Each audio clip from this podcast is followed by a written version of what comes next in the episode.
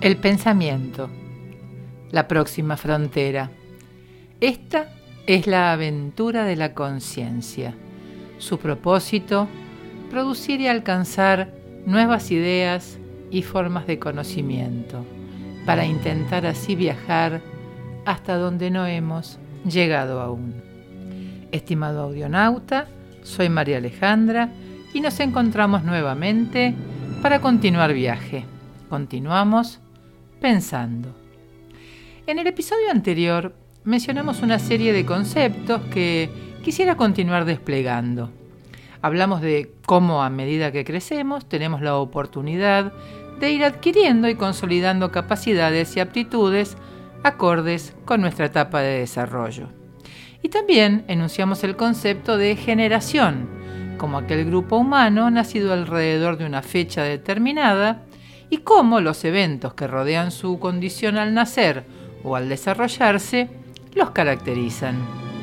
Asimismo, mencionamos el agobio, que la idea de colapso de algunas instituciones produce en quienes se desempeñan dentro de ella, y o sobre quienes esperan y necesitan los resultados del funcionamiento de las mismas.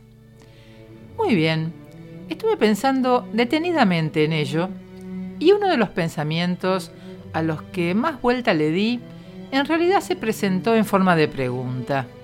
Una pregunta que hoy quiero compartir con ustedes y para ello debo, como de costumbre, explicar de qué forma llegué hasta ese punto. Comencemos. Estamos todavía en pandemia y esto ha provocado que en todas partes del mundo se hable del virus y de contagio. En medicina, contagio significa transmitir por contacto mediato o inmediato una enfermedad específica desde un individuo enfermo a uno sano. Las enfermedades infectocontagiosas son del más alto grado de interés para los médicos y la salud pública, no solamente porque su acción es a la vez muy activa y temible, sino porque sus efectos pueden prevenirse y hasta cierto punto evitarse con el auxilio de precauciones individuales y de medidas higiénicas, epidemiológicas y administrativas apropiadas a cada clase de contagio. Las enfermedades contagiosas existen, perdón, exigen para desarrollarse un individuo previamente afectado, un individuo sano pero predispuesto y apto para recibir el germen de la enfermedad, y un principio particular, un virus, una bacteria, por cuyo medio se verifica la transmisión, constituyendo lo que se ha denominado contagio.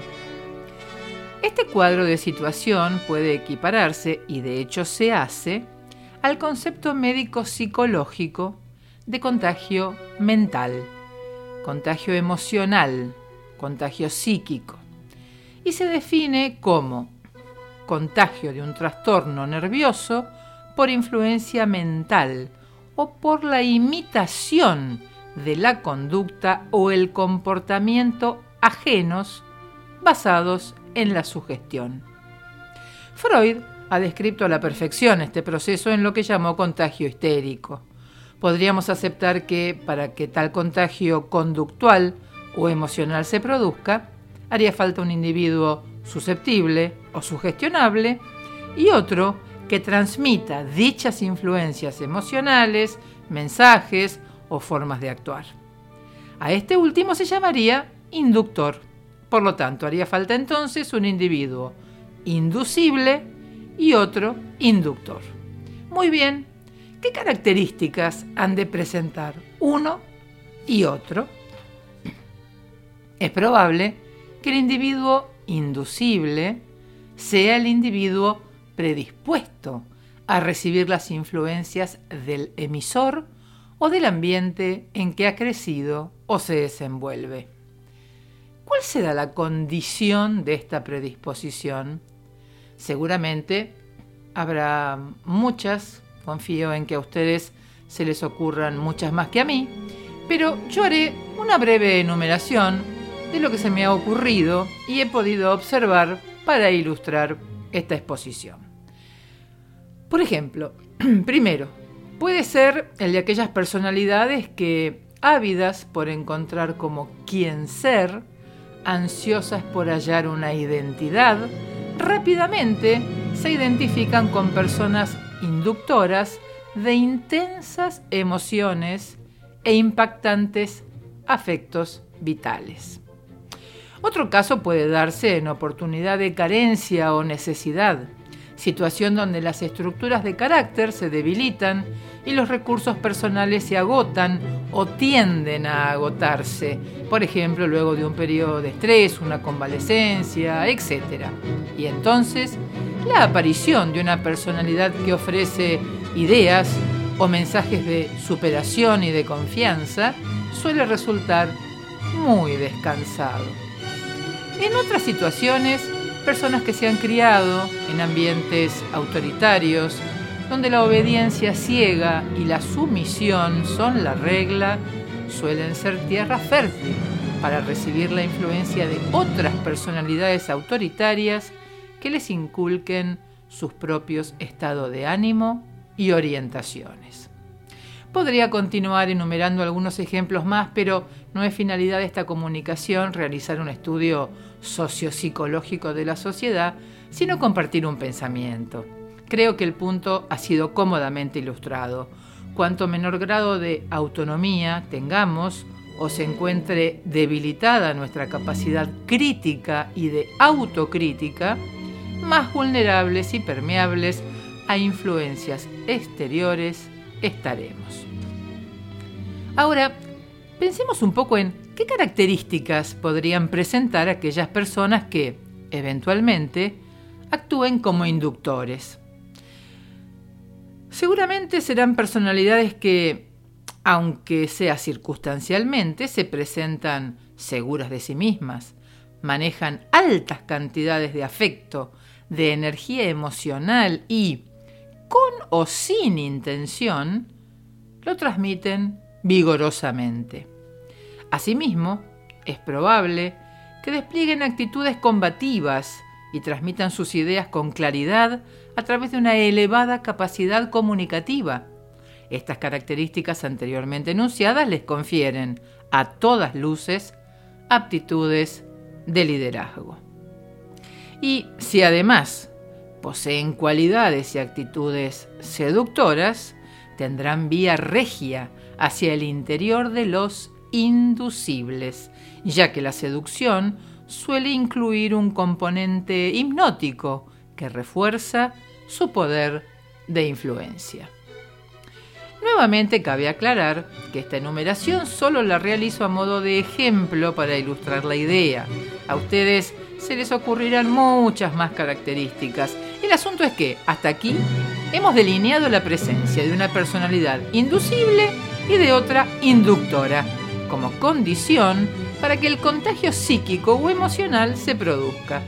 Cabe recordar, a esta altura de la exposición, que en nuestro encuentro anterior mencionamos algunas características de diversos grupos generacionales y también les recuerdo que mencioné en varias oportunidades al filósofo español José Ortega y Gasset.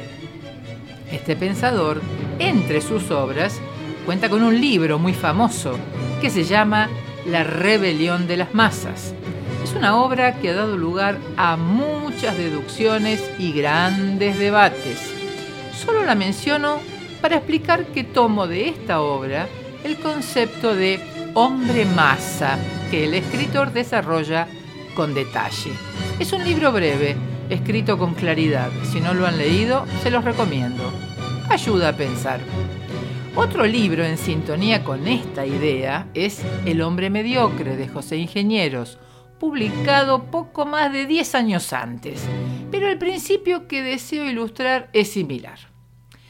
Hay ocasiones a lo largo de la vida, y hay vidas que son muy largas, en que nos autopercibimos como personas masa, como personas mediocres, probablemente porque en esos momentos nos sentimos indeterminados, infelices, informes, sin forma y lo que es peor aún, sin destino, o por lo menos sin destino cierto.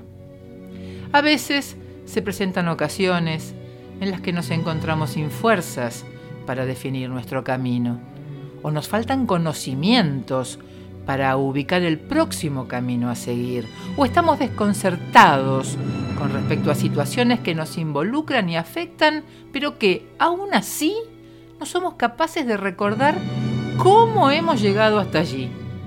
Evidentemente, no recordamos cómo es que nos encontramos en una determinada situación porque hemos llegado hasta ella sin conocimiento de causa, sin ser conscientes de ello. Probablemente la marea de la vida nos acercó hasta esas costas, lugares a los que no teníamos previsto concurrir.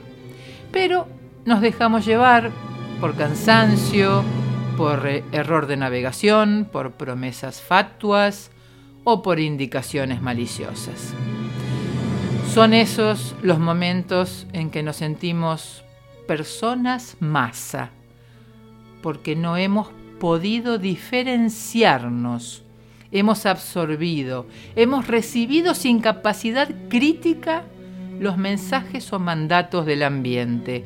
No hemos podido ser conscientes, comportarnos con lucidez y proceder con determinación y autonomía para ser arquitectos de nuestro propio destino, como dijo el poeta.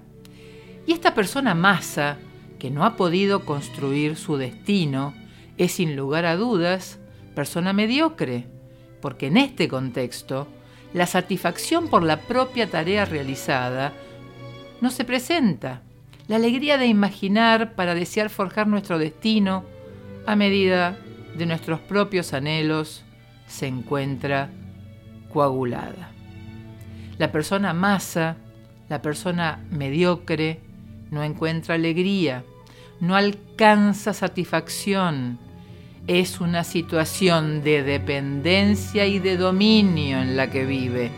No queda mucho lugar para la libertad, no puede adueñarse de su existencia y vivir su vida instalado en el flujo de lo humano, de la humanidad. En cambio, aquel que logra sentirse integrante de una generación, una persona instalada en su generación, una persona generacional puede abrevar en el manantial que alimenta las características y cualidades de su tiempo para tomar de ellas aquellas que le resultan útiles, naturales y propias. En lugar de informe y desganado, considerarse integrante independiente y autónomo de su época confiere autenticidad a la vida. Hay lugar para encontrar la energía vital que llena de ilusión el porvenir, ilusión con contenido, la ilusión como contenido del deseo, ese movimiento energético de la voluntad hacia el anhelo, el logro y el disfrutar de las cosas. Y como la vida está llena de cosas, será ilusión y deseo vital, ilusión y deseo de vida. Una persona generacional imagina, desea, proyecta y realiza su propia vida en el contexto que le toca vivir. Todo fluye, todo se llena de razón vital, al decir del propio filósofo. Nada se enquista ni se coagula. ¡Qué gran oportunidad! Antes de concluir el desarrollo de este pensamiento, quiero aclarar que soy consciente de cuánto se han criticado ambos libros y ambos términos. Es por esto que quiero que quede claro que, cuando me refiero a persona masa, persona mediocre o persona generacional, no lo hago de manera calificativa ni descalificativa. Es mi experiencia que todos estos estados son una condición ocasional y eventualmente pasajera. en la que cualquiera de nosotros puede encontrarse a lo largo de la vida. Que en determinadas circunstancias nuestra condición y nuestro comportamiento pueden parecerse a los descriptos y que como las circunstancias y nosotros mismos cambiamos, estas condiciones de presentarse son cambiantes, circunstanciales y azarosas. Muy bien, aclarado este punto, vamos a formular la pregunta que dio origen a este episodio y a esta cadena de contenidos. Y la pregunta es, ¿estaremos colaborando con el desarrollo de generaciones de personas agobiadas, personas masa, personas indiferentes? Y si esto fuera cierto, ¿cómo revertirlo? ¿Cómo contribuir a inculcar en adolescentes y jóvenes el prospecto que su propio porvenir reclama? Estimado audionauta, estas son algunas de las incógnitas que estos pensamientos provocan. Confío en que a ustedes se les ocurran otros más. Mientras tanto me despido hasta cada momento.